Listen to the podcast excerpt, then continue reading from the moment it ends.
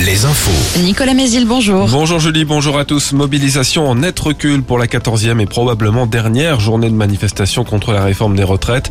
281 000 personnes ont battu le pavé selon le ministère de l'Intérieur. 900 000 affirme la CGT. Quelques incidents se sont produits en marge du cortège à Angers, le Maine-et-Loire où 5 000 personnes ont défilé, moins de 3 000 en Vendée. Le député de Maine-et-Loire, Denis Massiglia, destinataire de tracts antisémites. L'élu de la circonscription de Cholet affirme avoir reçu des mails avec des croix gammées et des appels à la haine contre les juifs. Des courriers reçus le jour de la commémoration du débarquement allié en Normandie hier et quelques jours après la découverte d'un tag antisémite en centre-ville de Cholet. En Vendée, la prochaine édition de la Joséphine recherche ses égéries comme l'an passé. La course au profit de la lutte contre le cancer du sein invite cinq Vendéennes à devenir ses ambassadrices.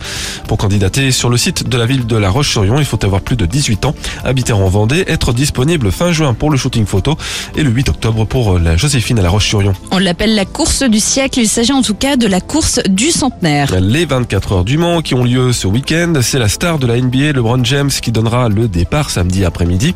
Les essais commencent aujourd'hui, Denis Lebars. Oui, on a tout dit sur cet événement, sur la billetterie, prise d'assaut ou encore sur les innombrables animations organisées depuis le week-end dernier au Mans. Maintenant, place à la course, place aux pilotes et surtout à ces marques de légende qui, pour l'occasion, ont décidé de faire leur retour au Mans dans la catégorie Rennes. Citons Toyota, Porsche, Peugeot, Cadillac, mais aussi Ferrari qui revient après 50 ans d'absence. Un plateau exceptionnel, digne d'un centenaire et près de 300 000 personnes sont attendues sur euh, les circuits de la Sarthe pour euh, les 5 jours de compétition. Et à noter ce soir le premier de quatre concerts événements avec euh, Zazie sur scène avant Razorlight demain, puis Bob Sinclair et Mika.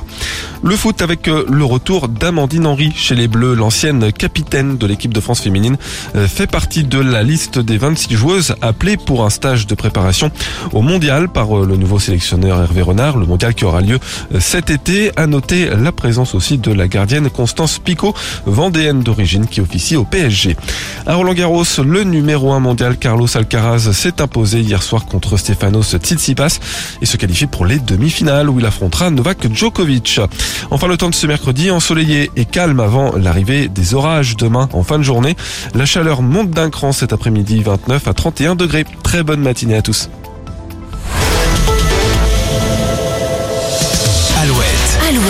Le 6-10. Le 6-10. De Nico et Julie. Alouette. Il est 7h03, vous écoutez Alouette, bienvenue.